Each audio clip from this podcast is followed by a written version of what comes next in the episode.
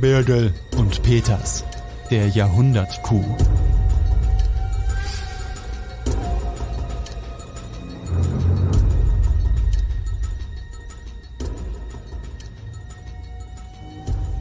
Am frühen Morgen des 25. November 2019, es ist noch tiefschwarze Nacht, dringen Diebe ins grüne Gewölbe ein.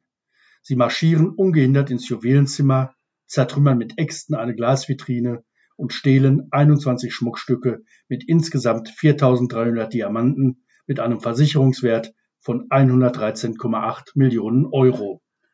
Das Museum, das angeblich so sicher sein sollte wie Fort Knox, ist geknackt der größte Kunstdiebstahl in der sächsischen Geschichte, ein Jahrhundertcoup.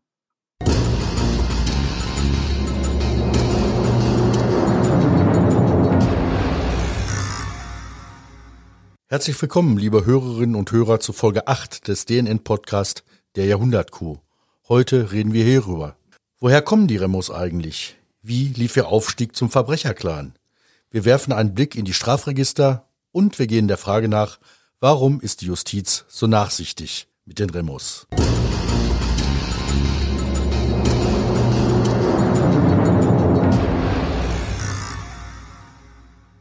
Mit mir im Studio ist wieder Dr. Butz Peters, Rechtsanwalt, Journalist und Autor des Buches Der Clan und die Juwelen. Hallo Butz. Hallo Dirk. Ja, wir reden immer vom Remo-Clan, als äh, gehörten die schon zum Inventar. Feststehender Begriff, die Remos, aber wann sind die eigentlich hergekommen? Was ist der Ursprung des Remo-Clans? Also vor 50 Jahren gab es in Berlin, da leben sie ja überwiegend noch keinen einzigen Remo. Ähm, in der zweiten Hälfte der 70er Jahre fing das Ganze an, dass die ersten kamen.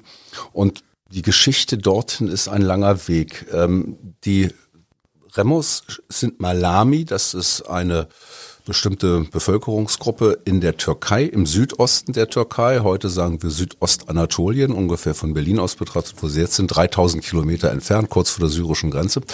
Und ist dort eine karge Landschaft, nicht viel los. Und so sind sie im, in den 20er Jahren, eine Reihe von ihnen, ausgewandert in den Libanon, weil dort konnten sie arbeiten. Dort wollten sie auch gesellschaftlichen Aufstieg erklimmen. Sie waren tätig überwiegend in den Schlachthöfen, aber auch auf Gemüsemärkten, also haben dort Kisten geschleppt als Transporteure und kam nicht so richtig nach oben. Also man hat auch vom Staat her, vom Libanon her, sie relativ klein gehalten. Das heißt, Wohnungen waren schwierig, die wohnten dann in so Slumgegenden. Und das war alles nicht so schön. Und dann haben einige von ihnen entdeckt die Möglichkeit, über Berlin Schönefeld, also DDR, einzureisen in die Bundesrepublik. Die haben dort in Beirut Maschinen, also Flüge gebucht, sind in Schönefeld. Also ganz arm können sie dann nicht mehr gewesen sein in Beirut. Haben sie oft gespart, also da haben sie ja. hinbekommen, das war die große Chance. Und dann sind sie halt von dort aus geflogen nach Berlin-Schönefeld. Dort für fünf Ostmark haben sie ein Ticket gekauft mit dem Bus zum Bahnhof Friedrichstraße. Dort gab es von Westseite keine Kontrollen, also konnten sie nach Berlin einreisen und hatten dann in Berlin mehr Geld durch Sozialhilfe als durch die harte Arbeit, die sie vorher im Libanon äh, das Geld, was sie vorher im Libanon dafür bekommen Moment mal, Friedrichstraße. Also jeder, der wollte, konnte über die DDR die Friedrichstraße passieren und dann ungehindert in den Westen anreisen, ja. ohne dass man wusste, wer er ist und wohin er will. Sie hatten ein Transitvisum von der DDR, durften durch die DDR durchfahren, also von Schönefeld bis zum Bahnhof Friedrichstraße, haben dort dieses Visum vorgezeigt und sind dann ausgereist. Und es gab von Westberlin keine Kontrollen, das heißt, sie sind dorthin gefahren, sind dort angekommen und haben dann gesagt, wir hätten gerne Sozialhilfe. Und das war halt, Berlin war damals wie ein Magnet für sie, weil dort hatten sie halt ohne Arbeit einfach von Sozialhilfe mehr an Wohlstand, als wenn sie hart gearbeitet hätten. Und so kam immer mehr Remos nach Berlin. Und bei den Remos galt auch immer die die Wiese in den Familien, je mehr Kinder, desto besser, alleine schon zum Gesichtspunkt der Sozialhilfe. Und so haben sie halt auch relativ schnell sich dort vermehrt. Und jetzt, mit denen wir hier zu tun haben, also Einbruch im grünen Gewölbe.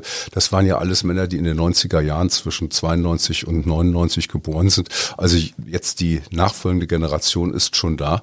Und da sagt die Berliner Polizei, es gibt bei der Großfamilie der Ramos ungefähr 1000 Mitglieder. Nicht alle sind kriminell. Aber eine erhebliche dreistellige Personenzahl, die seien kriminell, sagt die Polizei.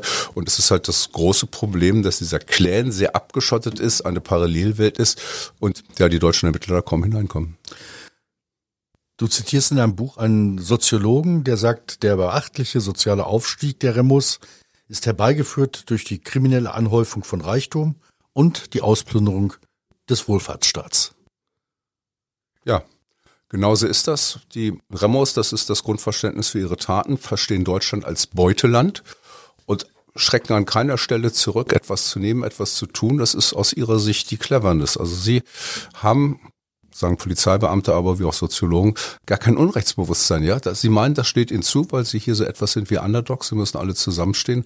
Und deswegen gibt es das schlechte Gewissen, was ja so manch anderer Krimineller, Krimineller hat, bei denen nicht, sondern es reiht sich eine Straftat an die andere Straftat. Ich rede jetzt nicht von der Großfamilie Ramos insgesamt, sondern ich rede von den Mehrfachtätern, die den Polizeibeamten im Moment so große Probleme bereiten. Wie muss man sich die Funktionsweise eines solchen Clans vorstellen? Wahrscheinlich nicht äh, so wie das Europaparlament. Das ist richtig. Und auch nicht wie ein Frauenhaus, sondern äh, es ist eine patriarchisch strukturierte Gesellschaft. In der Regel hat der Älteste das Sagen, nur wenn der Älteste nicht mehr kann, tritt ein anderer, ein, ein Sohn in der Regel an seine Stelle. Und ja, der Alte sagt, was ist. Frauen spielen gar keine Rolle. Frauen ähm, haben dort nicht viel zu sagen und die Macher sind die Jungs. Und die überlegen halt, was sie da so machen. Es gibt eine Szene, an die ich noch denken muss, besonders denken muss in dem Prozess, wurde eine frühere Freundin von einem der Ramos befragt, ähm, wie das Zusammenleben mit dem war. Und dann sagte sie, na ja, der ist halt morgens immer nach Hause gekommen. Und dann wurde, äh, fragte der Vorsitzende, und was hat er denn gemacht in der Nacht? Da sagt sie, na ja, was die Jungs so nachts machen. Was machen die Jungs denn da? Das weiß ich auch nicht so genau. Ich glaube, Shisha-Bar. Die Frauen, sagtest du gerade, spielen eigentlich gar keine Rolle. Ich habe äh, mal gehört, die sind schon so ein bisschen dafür da, auch äh, dann die Beute zu verstecken. Ja, das passiert häufiger. Also interessant ist zu sehen, dass in den aktiven Beteiligungen, den aktiven Parts, da spielen Frauen nie eine Rolle. Aber wenn es darum geht, Dinge zu bunkern, dann wird es auch gerne mal bei denen gemacht. Das gleiche gilt auch für Tatwerkzeuge.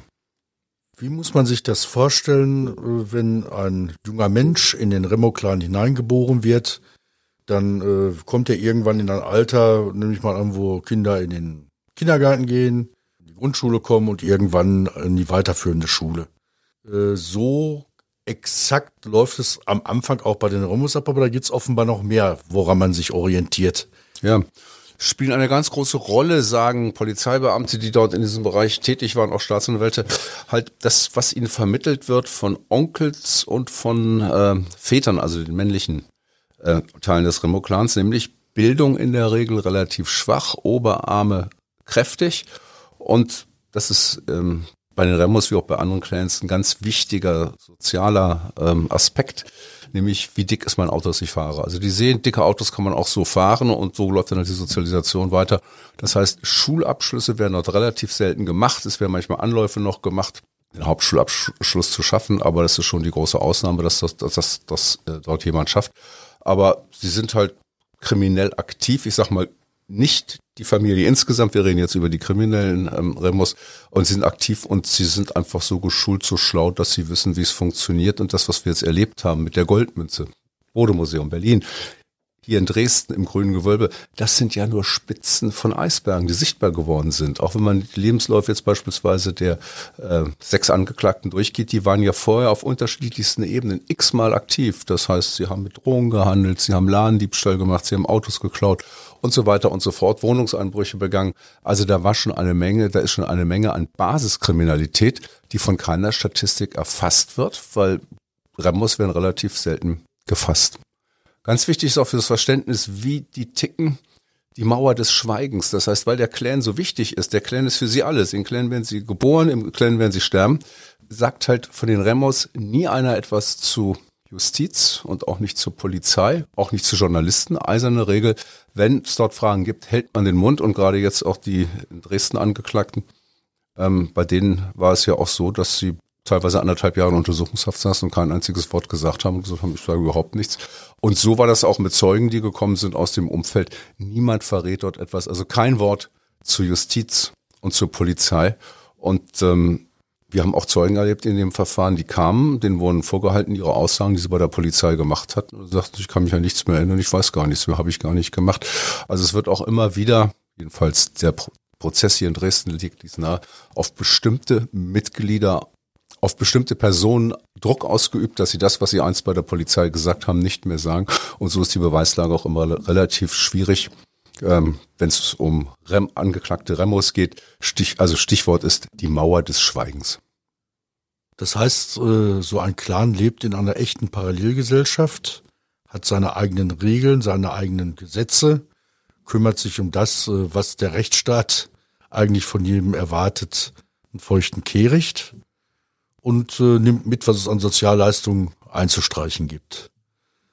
nun fragt man sich, wenn ich denn als Richter weiß, mit wem ich es zu tun habe, dann würde ich eigentlich erwarten, dass der normale Werdegang ist, man fängt mit einer kleinen Straftat an, dann kommt eine größere, dann kommt das nächste und so weiter und so fort, bis man vielleicht irgendwann den ersten großen Bruch macht oder auch mal äh, jemanden ausraubt oder wie auch immer. Äh, ich würde mir jedenfalls vorstellen, dass eigentlich die Strafe, die auf die nächste aufsetzt, ein Stück schärfer wird. Wenn ich da ein Buch lese, äh, habe ich eher den Eindruck, das äh, geht äh, völlig andersrum. Ja, das ist leider der Befund, wenn man sich die Entscheidungen ansieht. Es gibt im Jugendgerichtsgesetz eine Regelung, die besagt, wenn eine von den Maßnahmen, das ist das, was man gemeinhin als Strafe versteht, noch nicht vollstreckt ist und es nicht mehr als notwendig erscheint, dass dann die nächste Maßnahme ausgesetzt werden kann, bis die erste vollstreckt wird. Und da Berlin ganz lahm ist mit dem Vollstrecken von Maßnahmen, ist es halt mehrfach passiert, dass dann die nächste Maßnahme nicht fällig gewesen wäre, nicht verhängt wurde, also die nächste, die nächste Strafe, sondern man das Verfahren eingestellt hat an der Stelle unter Hinweis auf diese Norm. Ich glaube, es wäre in vielen Fällen hilfreich gewesen, das ist keine Garantie, aber es wäre hilfreich gewesen, wenn die Akteure aus dem Remo-Clan auch mal sozusagen die Härte des Staates zu spüren bekommen hätten, auch mal früher im Gefängnis gesessen hätten. Aber die Berliner Justiz ist milde, die Verfahren dauern irre lange. Also ähm, man hat den Eindruck, wenn man die einzelnen Urteile liest und vor allem die kriminellen Biografien sich anschaut, dass es der Berliner Justiz in weiten Teilen am, schlicht am Verfolgungseifer fehlt. Also wenn ich das jetzt richtig verstanden habe, dann wird ein kleiner Remo, sagen wir mal beim Ladendiebstahl erwischt, wird überführt, kassiert, was weiß ich, zwölf Sozialstunden. Dann macht er das nächste Ding und weil er die zwölf Sozialstunden noch nicht abgeleistet hat, äh, sagt man, ja, ist eigentlich gar nichts passiert, drücken wir mal drei Augen zu anstatt zu sagen, okay, jetzt sind 20 Sozialstunden. Genau, das ist das Prinzip. Und da ist, vermute ich, wenn man sich das Ganze anschaut, auch die Begründung da liest, so viel Gutmenschendenken mit dabei, viel Multikulti, dass man denkt, das wird sich alles schon irgendwie fügen.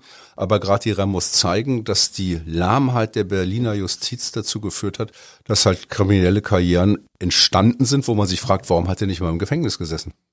Ja, in deinem Buch zitierst du Thomas Heise und Klaas Meyer-Heuer. Die sagen, dass diese ganze Entwicklung äh, dazu geführt hat, dass äh, die bundesdeutsche Rechtsauffassung in ihren Raster das Individuum als asoziales, parasitäres und unmoralisches Wesen überhaupt nicht vorkam. Stattdessen habe der Einzelne als benachteiligt, fehlgeleitet oder als Opfer der Verhältnisse gegelten. Genau, das ist das. Mit anderen Worten, man hat einen Straftäter äh, als Opfer bezeichnet, äh, nach dem Motto, oh, der hat's eh schwer, hier bei uns anzukommen und äh, drücken wir mal drei Augen zu. Ist das naiv? Äh, ist das fahrlässig? Ich halte das für extrem naiv, was hier passiert ist, weil ich denke, also Karrieren zeigen ja, da ist nie was passiert von Seiten des Staates, die sind immer dreister, immer dreister, immer dreister geworden. Also es ist viel Naivität dran, viel Gutmenschendenke, man denkt an das Gute in den Menschen und kapiert gar nicht, was eigentlich, wofür eigentlich ein Strafrecht, Strafrechtssystem da ist, das ist der eine Punkt. Und der andere Punkt ist, die Justiz in Berlin ist dermaßen mit Clankriminalität überlastet, Viele Richter haben einfach keinen Bock mehr, viele Staatsanwälte haben auch keinen Bock mehr, die wollen raus aus dieser also Abteilung, die wollen wieder andere Sachen machen, weil es halt ähm, ja offensichtlich ist, dass Strafen und Strafverfolgung dort relativ wenig bringt. Und das finde ich ist auch ein, ein, ein, ein relativ trauriger Aspekt, dass sehr engagierte Staatsanwälte, ich habe mit mehreren gesprochen, einfach gesagt haben, wir haben keinen Bock mehr, wir dürfen das hier auch gar nicht groß, so groß in, in, in Berlin thematisieren. Äh, die Politik will das nicht und ähm, dann bewerben sich lieber für eine andere Abteilung, sind eines Tages weg und machen dann Grundbuchsachen oder ähnliches. So ähnlich hat es auch Hans Buschkowski, der langjährige äh, Bezirksamtsleiter von Neukölln, formuliert, dass äh, die Politik quasi zum Wegschauen auffordert anstatt den Leuten auf die Finger zu schauen, zu klopfen, weil man könnte ja, wenn man dies täte, als ausländerfeindlich gelten. Genau so ist es. Also es war lange Zeit in der Berliner Politik so, dass sie verhindert hat, dass diese Dinge bekannt geworden sind. Es gab beispielsweise einen Staatsanwalt, der sich um die jugendlichen Intensivtäter gekümmert hat. Der hat einen vielbeachteten Fachaufsatz in einer Fachzeitschrift 2007 geschrieben. Er wurde eingeladen in Talkshows, hart aber fair zum Beispiel. Und die damalige Justizsenatorin, ein SPD-Mitglied, hat gesagt, nein, er würde keine Genehmigung bekommen, dort aufzutreten, dort Aussagen zu machen. Also Vielerorts wollte man das nicht wahrnehmen, weil wenn man es wahrgenommen hätte in den Medien, wäre ja die Frage gekommen, wer hat das eigentlich zu vertreten, sind wir eigentlich richtig aufgestellt? Und das merken wir jetzt erst, beispielsweise durch dieses grüne Gewölbeverfahren, wenn man sich dann mal die Karrieren anguckt. Aber ich denke, es wäre besser gewesen für alle Beteiligten, wenn die Justiz, speziell die Berliner Justiz, früher kapiert hätte, was in diesem Land eigentlich passiert, dass nämlich ein erheblicher Teil von Menschen, eine dreistellige Zahl, Deutschland einfach als Beutegesellschaft betrachten und ausnehmen. Und man muss sehen, die Remos gelten als der ja, schlimmste, in Anführungszeichen, Clan, der größte Clan in Deutschland. Es ist einer von 15. Einer von 15. Butz Peters, der Clan Juwelen, ein tolles Buch, aber eigentlich kann ich nur jedem empfehlen, es nicht zu lesen, weil man verliert unweigerlich das Vertrauen in den Rechtsstaat. Überzeugen Sie sich selbst davon, dass das, was Doc Bürgle eben gesagt hat, stimmt und schauen Sie sich das Buch an. Soweit der Werbeblock. Vielen Dank, Butz Peters. Und Ihnen, liebe Zuhörerinnen und Zuhörer, alles Gute. Bis demnächst. Auf Wiederhören. Auf Wiederhören. Bürgel und Peters, der Jahrhundertkuh.